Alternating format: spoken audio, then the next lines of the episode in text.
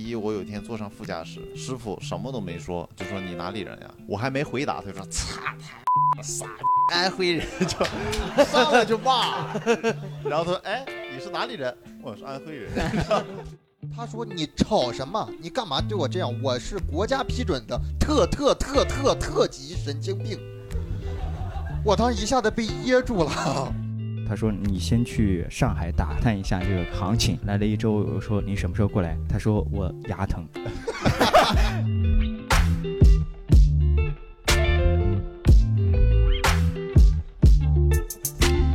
Hello，大家好，欢迎收听本期三言两语。三言两语是由二三三脱口秀出品的播客节目，感谢大家的到来。我是主持人依依，然后在我旁边的是哎，大家好，我是刘仁成。大家好，我是卡卡，他是云鹏。大家好，啊我是云盘。呃，云鹏有一个非常响亮的外号，他刚剪完头也特别的像，他叫同济毛不易，像吗？妈的， 这让我有点巨尴尬。呃，好，然后我们今天主要想聊一聊，就聊一聊沪漂。其实这个“沪漂”这两个字，其实就大概想聊一聊我们这些演员啊、嘉宾啊，在上海经历的一些事儿和在上海的一些想法。首先，第一个问题想问到三位嘉宾，就是老家是哪里的？刘哥，啊，我是江西的，我老家是江西那边的。大概什么时候来到的上海呢？去年，去年刚来的上海，去年因为疫情。你你你真的是去年来的？对啊，我就是去年才来的呀。跑过来的，那你之前讲单口是？我在北京讲在北京的，讲我在北京讲的，那你为什么来上海呢？因为疫情啊，疫情在家待太久了。我跟他在网上约了单挑，我就约他来上海跟我单挑。真幽默呀！卡卡是湖北，卡卡是湖北武汉人。嗯，我是湖北武汉的，呃，卡卡什么时候来的上海？我是一九哦，不是不是，我是 我是一九零，呃，不是一九，是一八吧，一八年来的，疫情他妈脑子烧坏了都快。一八，我是我刚毕业就来了。你是大专毕业，呃，我是， 哎，你为什么要非要强你调这种 个？侮辱人给的非常的直接。啊所以你来对上海是为了讲单口还是？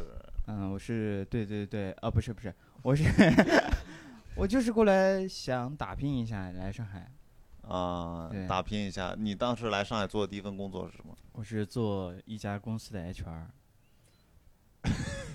我真的是一家公司的 HR，我之前是在那个音频的那个，呃我不知道你们知不知道，在有个公司叫蜻蜓 FM，啊，对知道。我们这档播客会在网易云、喜马拉雅和小小宇宙宇宙上播。啊、但不会有。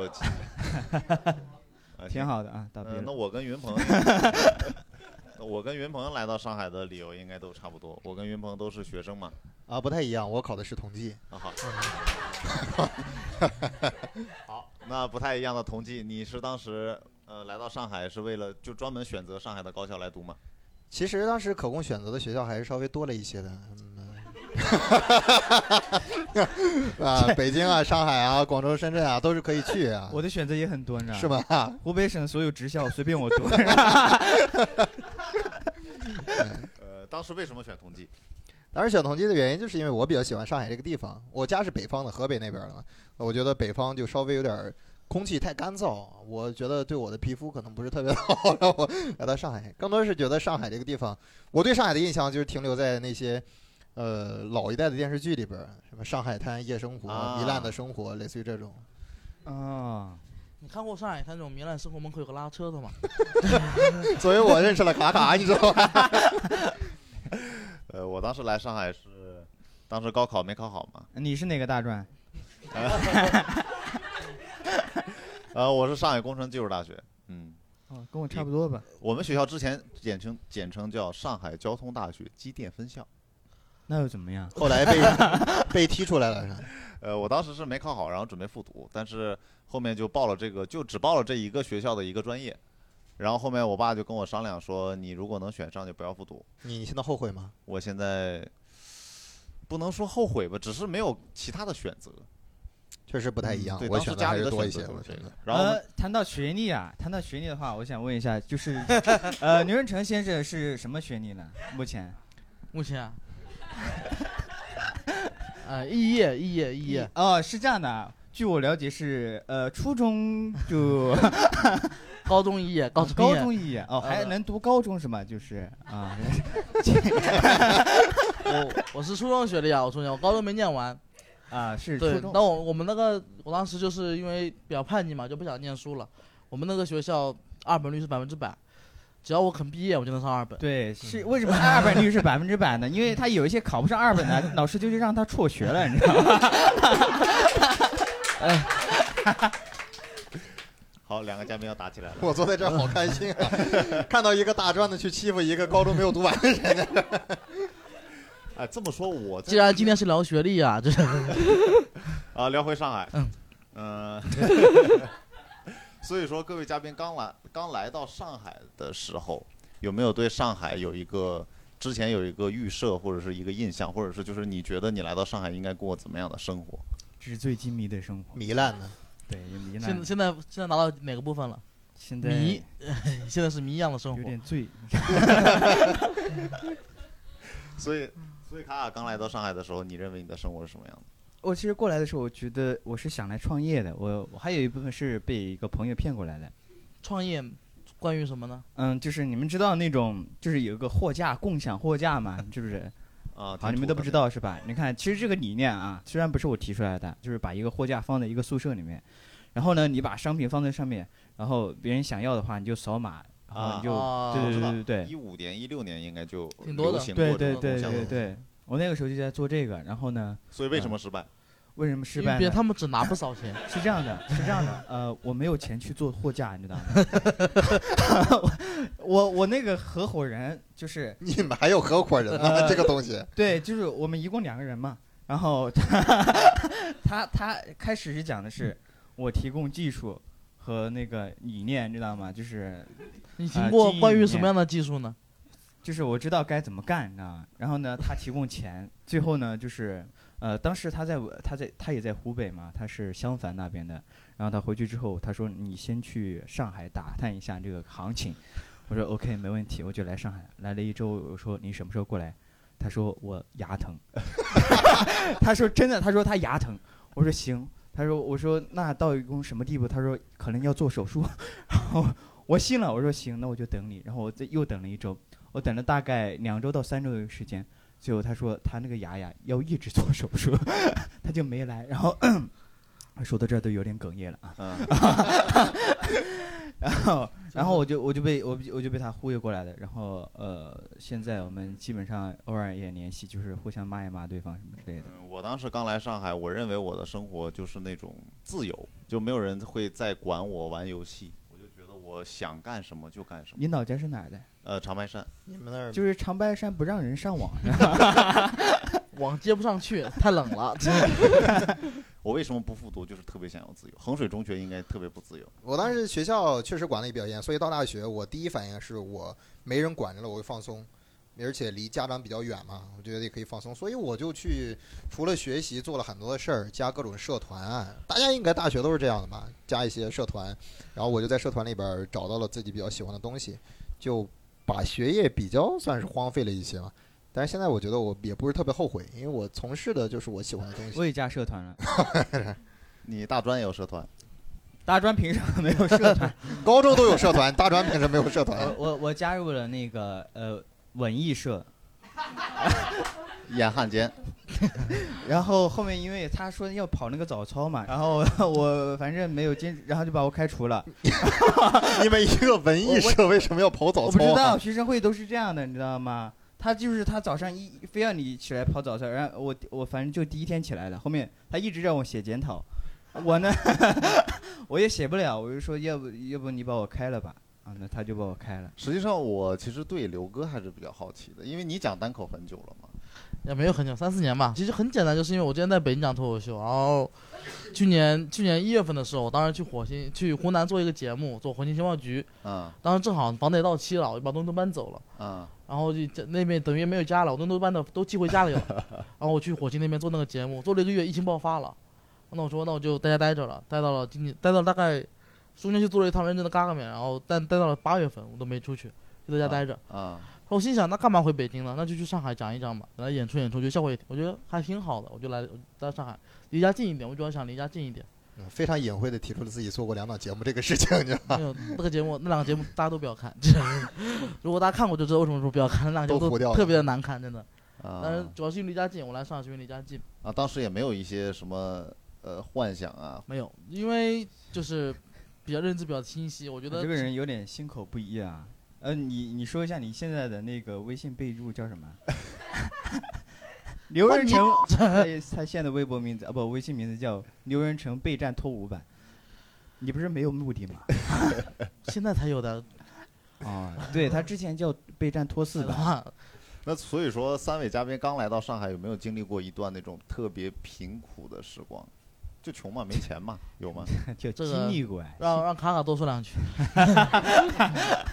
是这样的，还没有脱离出那你放屁！你基金不是投了八万吗？啊，对我基金投了不是八万啊，是八万五，曾经是八万 真五，是现在是八万一。对只是赔了而已。 对，呃呃，肯定经历过呀。刚过来的时候都都都都都很穷的，啊那个时候一直找那个马云借钱，就一直去还那个花呗。说花呗就好了。呀，你说马云对对进去我想显得我跟马云比较熟嘛，真幽默，啊，真幽默。 一直就天天还，怎么了？ 就还花呗和借呗嘛，就是靠这个活着。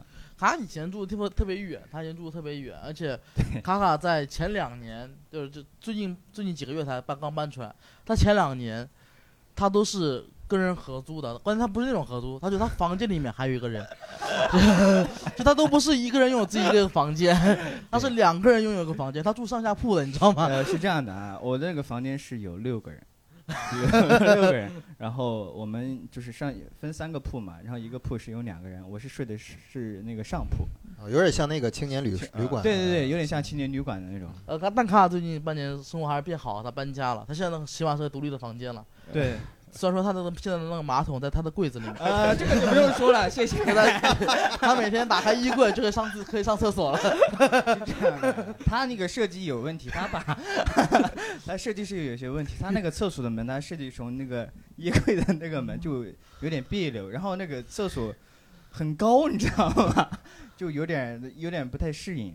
他那个厕所比就是，就比如说这是我们的平时的这个地上是吧？然后这个桌子，我就要站在坐在桌子上面 上厕所，就是这种感觉，你知道吗？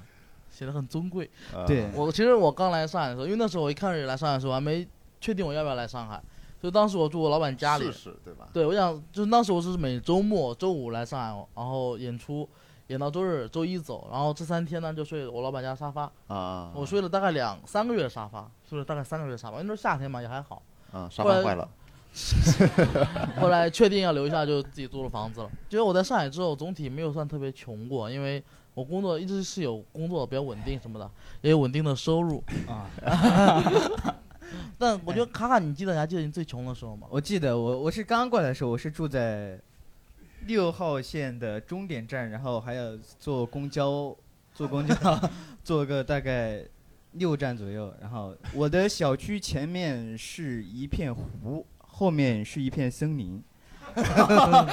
然后呃，你看不到什么我知道。活的生物。你每天晚上都会被青蛙叫吵醒，对不对？对，现在那个地方也是，现在搬的那个地方，我不知道为什么每次搬的地方都青蛙都特别多。然后那个时候我去吃饭，我要走很远才能找到一个那个炒饭的那个地方，然后去嗯点不到吃外卖吗？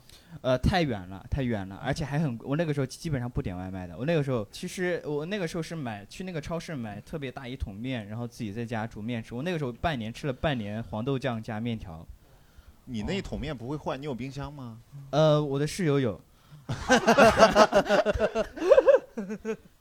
我也买过一桶面，然后我的做法跟你不一样，我是每天早上会自己做饭，就是为了省钱嘛，然后嗯买一大袋儿米，然后每天就是用那个小米电饭锅，然后就一杯，然后腾小米电饭锅，那是我唯一的奢侈品了。对， 然后我做菜我特别有心得，我可以告诉你们，也特别好吃，就是你们买洋葱跟大葱，然后切成段儿。然后用那个就是煮面锅的那个油，然后给它腾，把油给腾热，然后把油倒在那个洋葱跟那个大葱的那个段儿上，它就会发出呲啦呲啦呲啦的那个。这个东西，西叫炝锅，你闭嘴。啊，我特别有心得，我觉得我做了一道世界名菜，然对啊后是是名菜，最后再放进，葱油拌面呢，最后再放进， 最后再放进去味极鲜。这不就是葱油拌面吗？可不是件名菜吗？就是啊上海的菜。我这一道菜我吃了大概整整一个月，然后吃我吐我了。吃的比你时间长一点。 然后面条的话，其实我也分两种吃法，第一种就是有的是把那种先是先把水煮沸，然后第二种就是直接把面和水一起放进去再煮沸。啊这个有然什后么区别呢？呃，有区别的，有一些它那个面会特别的软，这就是就是它都很容易坨，啊，但是我现在已经忘记了那个方法了。但是呃我现在有钱了嘛，我现我几 乎，你知道吧 我天天点外卖，你知道吧？其实呃，面坨了，或者是你煮完面，然后用冷水一焯，口感会特别好。是吗？嗯。啊，反正我也不会再过这样的生活了。也 不会是别这么自信，别这么自信。啊，云是鹏吗有没有曾经一段时间特别的其实我还好，因为我现在才大学毕业嘛，来到上海四年，一直前三年多的话都是拿父母每个月给我两千块钱的生活费嘛，生活费在大学里边基本上还是够用的。就是你别做一些别的事儿，比方说你追求奢侈品啊。之前当时出那个苹果叉那个手机的时候，我当时爱慕虚荣，我就买了一个，但是没有钱。哎我这就是苹果叉，因为那个时候是一七一八年，哦一八年刚出的时候，嗯就八千多，我承受不起。但是有那种分期购买的，叫分期乐那种平台，你嗯分了多少？我分了十二期，就是每个月大概还六百多。哦，我本来觉得六百多省省六百多还是能省出来的吧，结果我发现真的很难省。你两千多的生活费过一个月，就已经有点拮据了。我啊我只能反驳他，两哎千块钱，你这其实已经可以过上非常奢华的 生活。 原来我达成了我来上海的夙愿了，纸醉金迷的生活。当时还了两个月，就觉得还不起了，还不动了，然后我就做了一个巨傻逼的事儿，就是我我不想继续还了。我觉得分期乐这个东西，它既然是分期，它是不是不符合法律法规啊？我嗯就把分期乐那个软件卸载了。瞧瞧，这就是同济大学的觉 悟。然后呢？然后呢？我想特别想，然后呢？卸载了，我我就觉得它找不着我了，嗯因为我我把那个手机卖掉了，我把嗯那个苹果叉手机卖掉了，我把我的电话卡，我把我的电话卡插到那个手机上一块儿卖出去了。所以说，他如果打那个电话的话，他是打到买我手机那个人那儿，他也联系不到我。嗯，然后我忘了填了那个紧急联系人了嗯，你点的是谁？哦啊，我填的是我一个高中一个小学同学。啊，还有填的是我，我当时不知道为什么，我不想让我爸知道，但我填的是我大爷的手机号，我就觉得我大爷应该不会跟我爸说这个事儿，但是他说了，我觉得非常看不起他，他说这个事儿，嗯，不应该这样的。然后他就说了，过了大概两年的时间，就是他一在中间一直没有跟我联系过，因为他联系不到我，所以我就觉得这个事儿没有任何问题。两年之后，这个事儿就爆出来了，就他们就给我大爷一次一个劲儿的发短信，就告诉我爸了，我爸就联系我嗯，然后还说什么特别严重，说你你这个逾期不还会影响个人征信嗯，啊。然后我就觉得说，那是不是得想办法还无所掉？谓啊然。后我还找了找了律师，然后算一算这个分期乐这个到底合法不合法？呃，你给律师费用没有啊？一千三，啊，你不会又分期了吧？这回是用支付宝的花呗分期， 借呗花，找马云借的钱，那最后这个钱还了吗？最后全还掉了，还交了那个逾期费，多少钱？逾期费大概是有七八百吧。我觉得这个平台还挺好的。所以你们经历过这些比较贫苦的时光，有没有那么一瞬间，就是付出过一些努力，想摆脱这个贫困的环境？付出过一些努力你啊。当时最穷的时候你在干什么？你上什么？你的工作是什么？我在工作，我在实习，你在实习？我的实习工资再加上平时，呃，一些生活费啊或者什么，反正一个月能欠欠几百块钱，反正就是，因为我们那个工资，你知道，你实习工资大概有多少？呃，我的我的我的正常的工资是二百，房租房补是五十，就然后每天餐200补对餐补是二十，啊但是挺多但是我要扣那个税，到手多劳少？务税，我不知道我到时候三千、三千三、三千、三千四，我忘了，我忘了，反正还挺多的。然后反正我每个月就是一直在赔钱，你每天就吃黄豆拌面条，不 哪是 so- so- no no no no no，我是我我中午的时候，因为你知道中午它是一个中午的时候你不得不跟是你的同事去吃饭的，然后我这这些同事呢也不也不了解我的生活情况，就带我去了一些不该我去的地方。 他们一呃，我记得那个时候一直吃什么什么十七家，啊还有什么德克士啊，什么还有什么披萨什么之类的。然后呢，其实很很贵，你知道吧，对于我来说，但是呢，我又不好意思说很贵，然后就一直陪他们吃，所以中午那一餐是我呃那个时候开销最大的一餐。怎么了？ 真的，嗯这个这个是可以理解。就是之前上大学也是，生活会不多啊，然后你身边如果认识的朋友是属于那种花销比较大的，他们会就他们正常消费的场所就是那些场所，但他们默认为你跟他们一样，就会带你一块儿去，你也抹不开面儿来说说啊，我们能不能去吃别的，抹不开面儿去说。啊，对，我想起来了，而且他们如果请你一顿饭的话，你又想请回来啊，但对对但对必须要请这种类似的。是的，是的，这特别难受，你知道吗？回到回到之前，你刚刚说你你生活什么时候才开始真正真正变好了一点呢？对的，嗯呃，从被你的前公司签约的时候，啊，no no no，那 是那是最黑暗的一代。 是这样的，我从大概我不知道是从今年还是去年啊，反正就是 从我从那个前公司前那个经纪公司，呃，跟他解约之后，我的生活情况才好了一些。之前的那个公司对你怎么了，会让你那么黑暗？呃，就让我觉得我就废了嘛，就感觉 前途就没有没有没有前途，哎呀没有那可光不明是，那可不是，啊，那我你啊，你可们是前公司头牌啊。呃，啊，介绍一下，云鹏也被他的黑暗的经纪公司也签了，他们是一个时期的。对他所们以是你我刚才问的问题，你也可以回答一遍。没有还好，我在去那儿之前我是没有多少演出的，我才开始讲脱口秀，重新回来讲脱口秀，然后被签掉，我觉得对我影响其实没有那么大，只是后来正常来说按按照讲的水平能接到更多的，但是被他限制住，而且限制的很死，就他会影他会影响你之后所有的发展。 嗯我基本上也是在从那个公司离开之后，才开始生活有大幅度的改善的。对对嗯对当然，更多的改善是我签约了这家公司之后，就是这家公司啊有了更高的改善嗯哎。公司的名字叫做二三三脱口秀，哦、公司的名字叫做上海四校文化传播有限公司。 我们老板叫谢海涵啊，也是这个。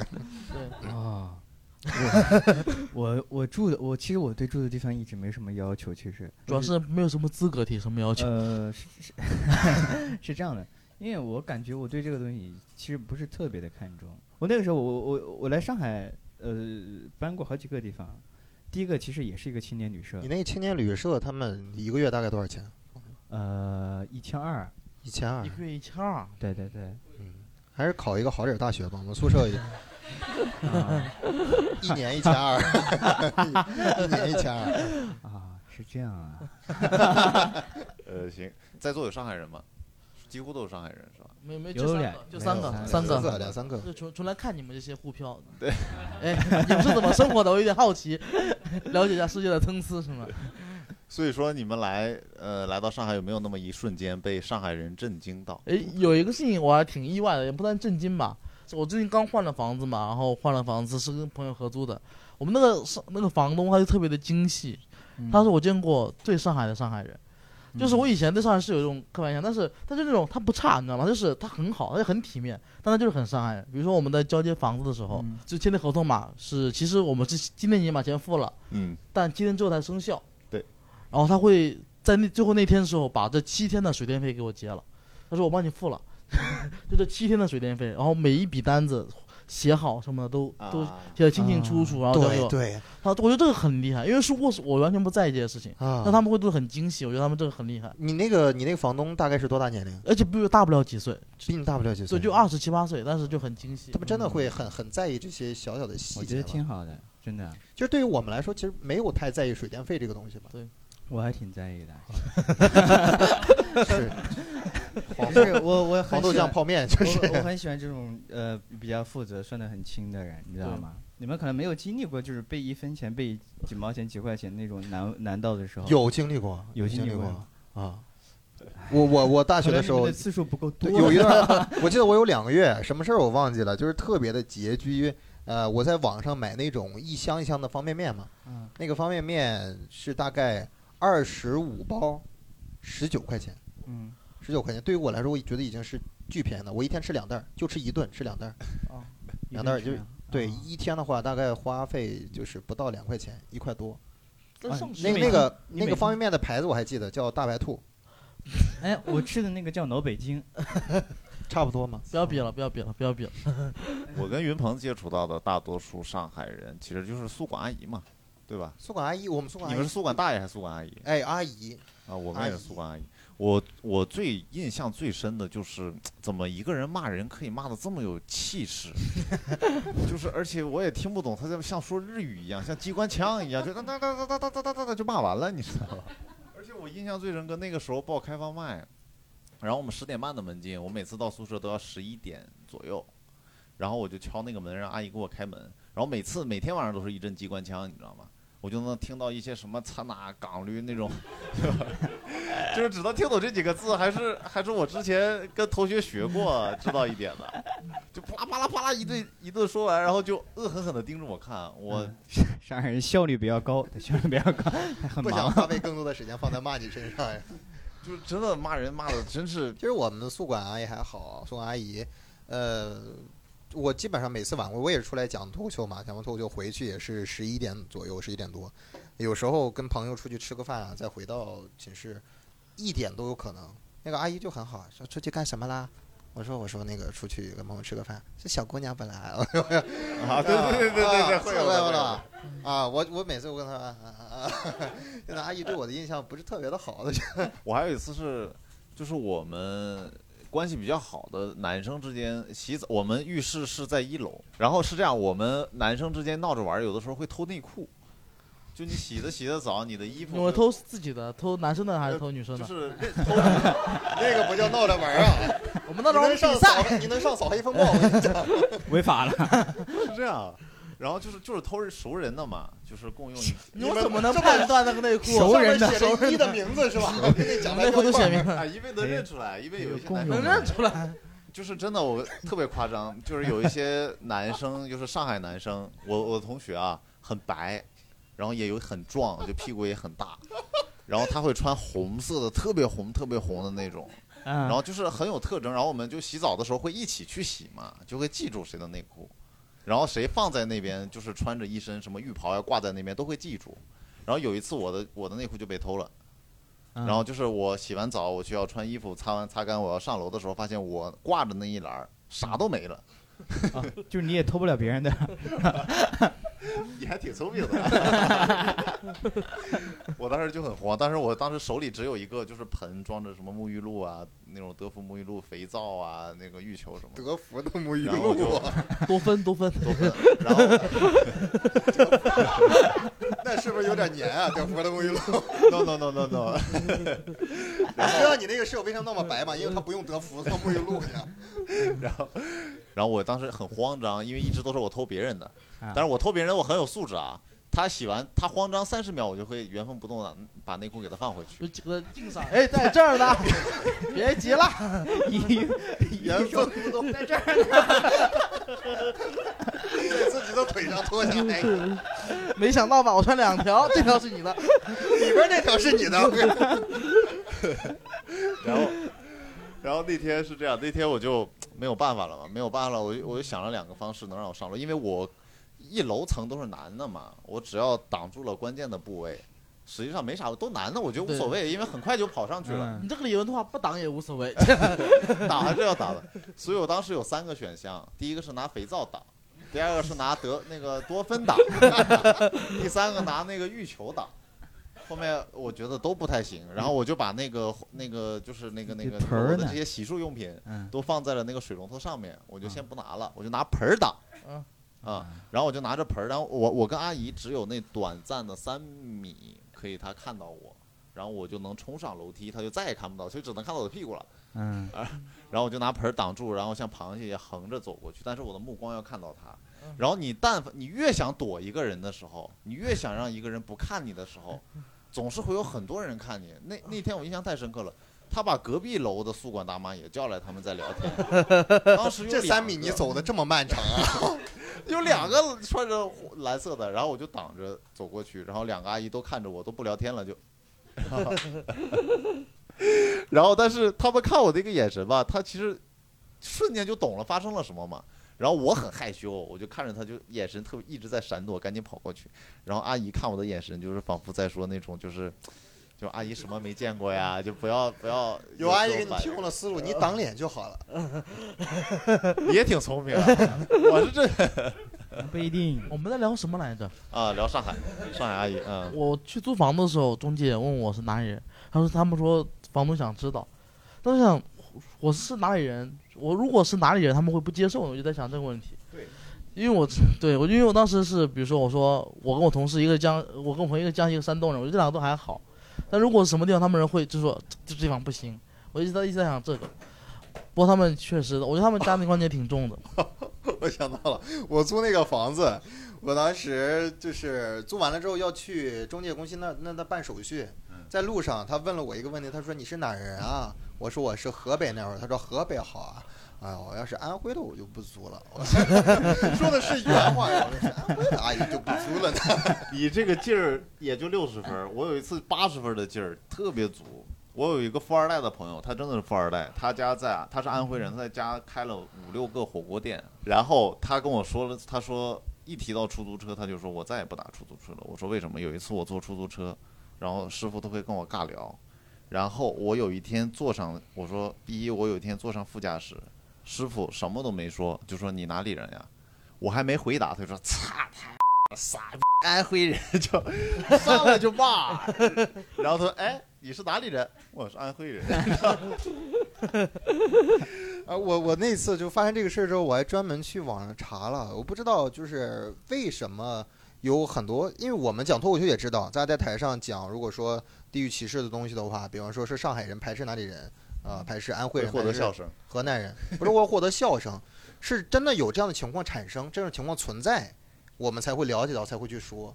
呃，我去查知乎上面说，为什么有一部分老上海人他们会比较呃觉得看不上安徽人，就是最早的那一那一批安徽人来上海，他们也算沪漂嘛，来上海去从事工作，呃，一是比较底层的，但是确实是对于城镇建设有帮助的，还有一部分人是真的当时没有工作，做过一些呃一些不是特别好的事儿，比如说偷啊、抢啊，又做过这些事儿，然后这个就被人口耳口口耳相传传下来了，大家就整体对对这个地方有负面印象。没有地域其实是空穴来风的。对的， 所以在座有有上海上海人吗？给你们一个反击的机会。我的室友是安徽人，他偷东西嘛，他不偷东西，但是他把我的电脑弄坏了，就是啊他喝奶茶的时候把奶茶倒在了我的键盘上，然 是后故意的吗？不是故意的啦，其实，但是他坏了之后你应该负责任嘛。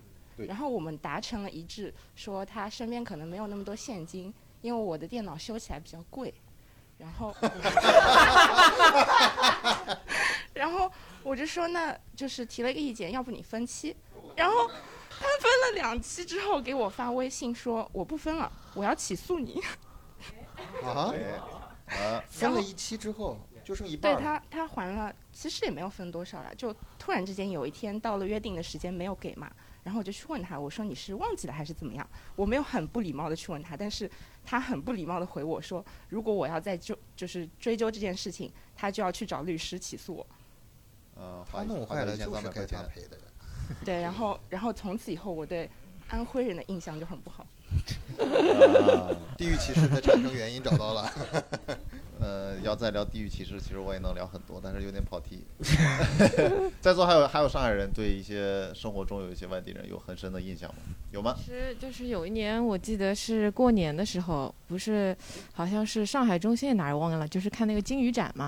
啊，嗯然后那金次鱼我展朋友是带着我一起去看金鱼展，然后我们就不是进去是排队，然后当时就是工作人员就说你们要么三人一组，两人一组，因为基本上都是要么家庭为单位，要么就是朋友一起去。我们正好三个女生排着，突然有一个女生就从我们后面插队排到前面去了，她是一个人。那当时金鱼展它就会发那种小的宣传手册，很小。我看到她之后，我就这样子下意识就拍了她两下，我说：“哎，你不要插队哦。”然后就这么一个举动，嗯，他反应特别大，他转过来就说：“你干嘛打我？”然后就把我一推，因为他人高嘛，啊，他那一掌就是很大力，然后他开始就是骂的就很难听的那啊种，对就是。我我当时以前我就觉得，因为你 们知道上海人嘛，最多吵吵不动手的呀。然后他就是，他就是上时候就一下子，而且是女的呀，不是男的。你说如果说是男的之间打架嘛，你在网上刷刷男生北方男生打架很正常。那女生，后来我第一反应就是，还好我不是长头发，应该不会被揪头发吧。然后他就上来就是就是骂的很厉害，然后他我朋友看不过去了，他就过去就说你自己拍的不对，你还怎么怎么样，然后他就开始骂我们什么。因为我朋友比较白，然后稍微有一点微胖，他就骂他白皮猪啊什么，就骂的很难听啊。哦就是人身攻击 那种，他就他就会说，就因为他觉得我们，他就会骂我们说你们很老了，老女人，他说什么半个脚踩到棺材里，反正就很多很难听的话，就像顺口溜一样骂出来。好，他好会说呀。他就是他很快很快就能够出口成脏，就还是很很很大一串。然后当时我就懵掉了，后来我就因为我身边有很多，毕竟大学也好什么也好，总归有朋友是不是上海人的嘛，嗯印象一直都挺不错。然后有一次我就跟我一个北方朋友就说，你们北方那边就是说。就是碰一下都不行吗？ 我就很试探性的问一下，他嗯就说你是要看你怎么碰，然后我就说就是我拿个那个东西往身上拍一下，那不行，那这样就算你打我， 他就觉得这样就算打了。那从那以后我就说好了，以后看到北方人我碰也不要碰了。我说嗯其实还好，因为是我是唯一的北方人吧。 我啊啊，对，忘了这儿还有一个这儿还啊，有一个您看您看，您您嗯就觉得碰一下算碰吗？我是山东人，然后我之前就是有一个呃情况很类似的，就是我有一个男同事，他是一个非常标准的上海男人，然后 就是他曾经跟我就是深度讨论过关于他身份证开头是那个特别的什么三三哦对对对三幺零，然后并且因此非常瞧不起我作为一个山东人，然后并且之前就是去年的时候就一直在攻击我长得很胖。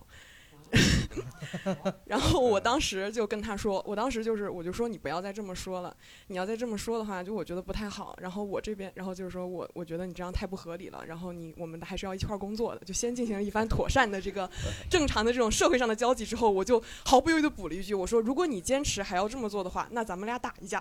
然后这个男同事你看解决方法不一样，这是起诉对，对这是打一架。 我说这是我说差异了这事儿我真没我说，然后结果这个男同事他好他回复了我一句说嗯，然后我觉得哎这事儿解决了，结果过了三十分钟之后他就拿着手机出去了，然后我以为他是出去哭了吗还是怎么样，然后结果他发回来了一个非常长的一个就是微信的。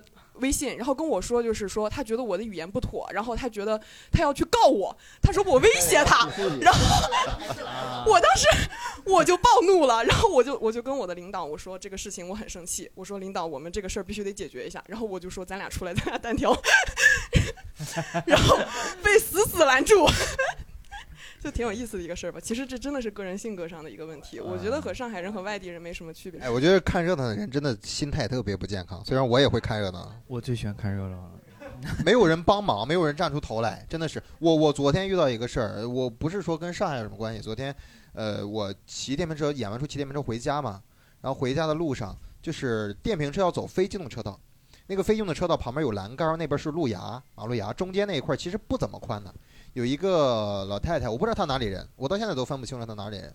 她站在那儿，两个手在两边挥舞着，就是那种跳广场舞嗨起来的那种动作，就在那儿挥舞着。我以为说他可能在那儿锻炼怎么样啊，我就就是慢开慢一点儿到他的身边儿，他不动，看着我继续在那儿晃悠。啊我当时就不知道，就一股火就上来了。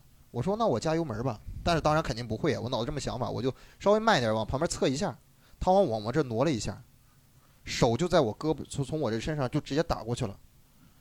嗯，打过去了。然后我我当时就受不了了，我骑车骑车把车停到远的地方，我下来我就回来了。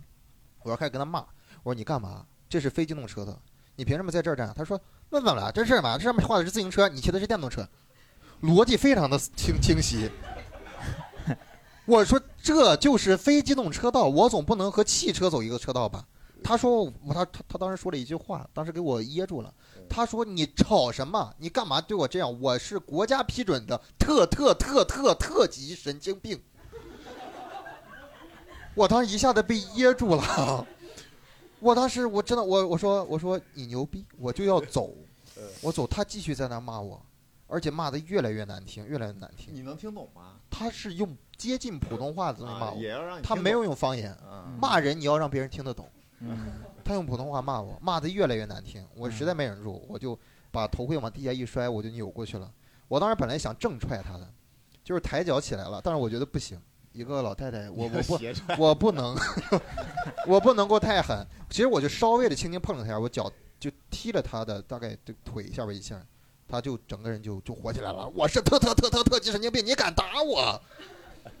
就到旁边那个马路上面，她一弯腰，我心想坏了，我说她是不是在这准备刀子或者准备什么东西暗器什么东西？我不知道，她弯腰，她只是弯了个腰， 拿了个扇子出来，什么也没有拿，拿扇子出来 干嘛？跳二人转啊，开始跟开你始跳，什么也没拿，我当时就就有点害怕，我就想走，因为我不想出什么大事儿嘛。嗯然后我就旁边走，然后我就看他绕过去，拎起了一辆共享单车，嗯，哎，拎起来了。然后他就他就就真的拎起来，他就跟我说，他说你过来，我弄死你他想用共享单车杀死你，啊！他要怎么杀死你？他不知道，他可能他他也要有这种。撞死你他是可吗？就是要就要摔我，要揍我，打我，他拿共享单车要弄我。啊我已经到我电动车旁边了，我歇电动车，我回头看着他，我有点想笑。 他也他也追不动，他拎起来已经用用了力气他了，没有开锁是吗？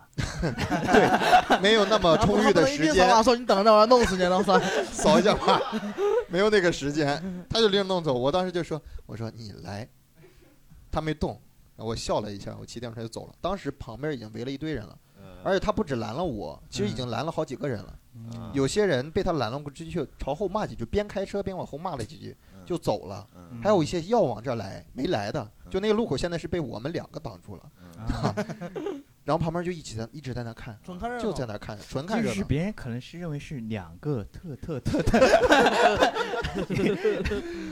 啊，我当然知道打老人这是一件非常不对的行为啊，但但是你叫卡卡嘛，呃，我不一定打得过，这些不是特别好的行为，但在确哪儿啊？就在你要去会一会， 没有没有，也想见识一 下。就我没那个在意思啊徐徐汇呃斜土路到小木桥路拐弯那个路口。哦，哦哦哦，真的有可 能，那块儿离得很近，小木桥路、斜土路和宛平南路离得巨近。啊，真有可能。他他真的国家批准，但他没有拿证儿，你 知道吗。他如果拿出证来，我当时就走了。他当时是无证驾驶，他没有驾驶，他没有扫开那个共享单车的码儿。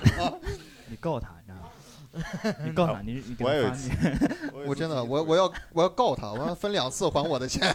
让我啊我们在说，啊聊什么？让我说，你也当过神经病，嗯没有是这样，就是我有一天坐电梯，我家住三十一楼，然后我当时早上起来心情特别开心，嗯特别开心。然后有一个我到三十一楼一楼开门就有一个老太太，嗯，然后她就冲着三十一楼喊。什么？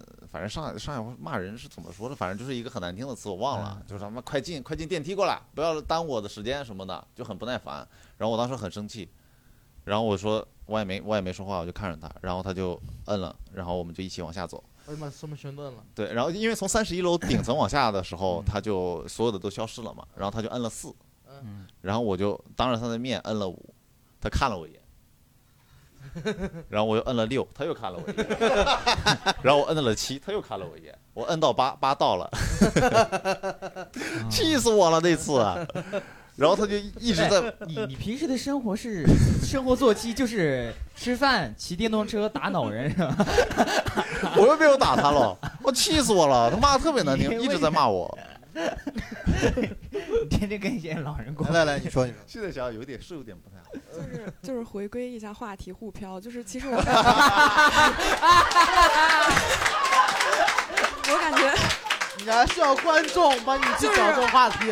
就是，其实我感觉，我感觉，就我在上海也待了，我也是大学来到上海的，这是我在上海的第五年。然后，其实我感觉每一个来上海的外地人或多或少都经历过这种时刻。我刚来的时候，我说实话，我对上海人的观感不太好，确实是有排外的，而且那个时候是舍友，所以第一感觉特别不好。然后后面我就搬出去住了嘛。嗯然后后面就是经历了一件事情，我觉得很有意思，就是我大也是就是刚搬出去那一个时候，我放完假然后回来，然后从那个虹桥机场打车回松松江嘛，然后从虹桥机场直接打车回松江很贵的呀，两百块钱。然后那个时候我就发现了一个小妙招，就是你可以先打车到。呃，哪一个哪一站，然后再从那儿再坐地铁就可以七宝，对，七宝嗯可以节省很多钱，然后也快很多。然后我那天我就排队嘛，排队到了之后，就是虹桥机场那边上了那个出租车，然后那出租车司机问我说你去哪儿？我说我去七宝，他就开始骂我。用上海话骂我说我排队排了这么久，因为在虹桥机场那边你要等那 嗯个，对，他说我在这儿等了快一俩小时，你就让我赚这二三十块钱。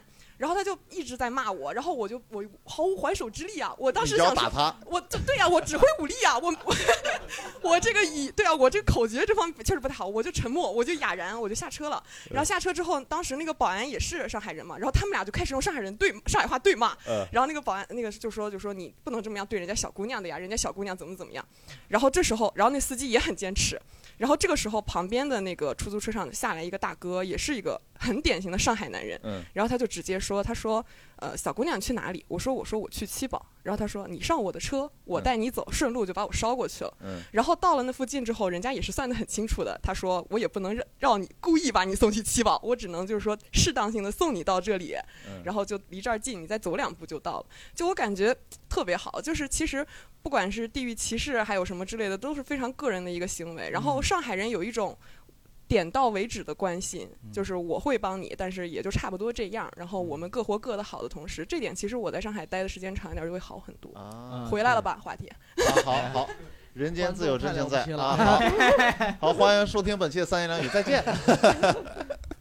啊，对对对，我是觉得大城市这种有一种那种安全距离，我觉得这个是南方跟北方差，很棒南方这点很好，就是哎、我我喜欢这种。北方的话，可能有时候会太过热情了，你也会有一点受不了。但是这种社交边界感的问题，确实会有。那上海就是这种，他可能也不怎么关心你，但他也不会去打扰然后你。再聊最后最后一个环节啊，如果你给到一个你的晚辈、你的后辈，然后他来到上海也想来打拼，你们会给到一些什么样的建议呢？考一个好一点的学校吧， 我觉得应该是。啊其实是这样的，就是呃，学习可能不是说一定是唯一的出路，但是你更好的一些学校，他们所获得的资源也会更多一些。啊，行，包括住宿，你包括各种，包括各种。我们我们宿舍内也有独立卫浴嘛，也不会偷内裤什么的。也不会他他有什么要说的？呃，就来试试吧，不行就回去，差不多， 真的，因为我是足够幸运才才能留下来。我要告诉我的后辈，初中毕业也是可以来上海的。如果是我的话，我应该跟卡卡差不多，嗯，就是感觉来还是要想清楚自己为什么要来，做多多做做调研，知道要面临一个什么样的生活环境。现在生活不太满意是吗？嗯，因为对呃老板有点意见。没有啊，当然没有，对老板能有什么意见？那没有意见，因为我今天为了做这期电台，我搜了 B 站上很多关于沪漂关键字的很多视频，我发现有很多人都会面临同样的困扰，就是，呃，我可能在这边工作了五年，工作了十年，但是没有留下什么积蓄，然后随着年龄越来越老，也不知道自己的未来在哪里。啊，嗯对对，你说这个问题是这样的，很多人会面临这个问我来，我来，我来了，呃，好一两年，其实都没挣钱，一分钱都没挣到，几乎就一分钱没挣到。我全职开始做脱口秀，从那个公司出来才挣到钱，说实话。然后前面也其实也是挺迷茫的，你不知道来这儿干嘛，因为你你太苦了，你知道，也是也没有找到自己的门路。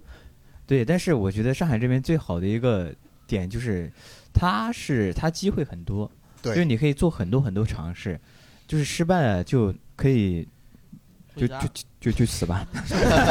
然后我我我觉得这个真的是，我以前我记得我说过一句话，我说在上海，你特别穷才是有原因的，才是有理由的。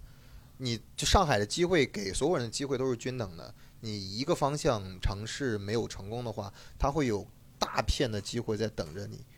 我对我们没有一个人是学脱口秀这个专业的，因为就也没有这个专业，对，就没有这个专业。但同样，现在就同样没有这个专业，大家去尝试，你喜欢又愿意努力的话，也是可以让自己在上海生 活下来对的。云鹏这个话我还是挺赞同，因为我们现因为你现在付，因为你没有什么积蓄，你付出的代价就是零， 就是你对们就是配您吗？就是 零，就是零。 所以说你可以做特别多的尝试，因为你没有什么成本嘛。呃，对挺好。呃，最后有没有一些观众也有想分享的故事呢？有吗？好，没有。好，本期三言两语到此就结束了，感谢大家的收听，祝你们永远开心，我的朋友们。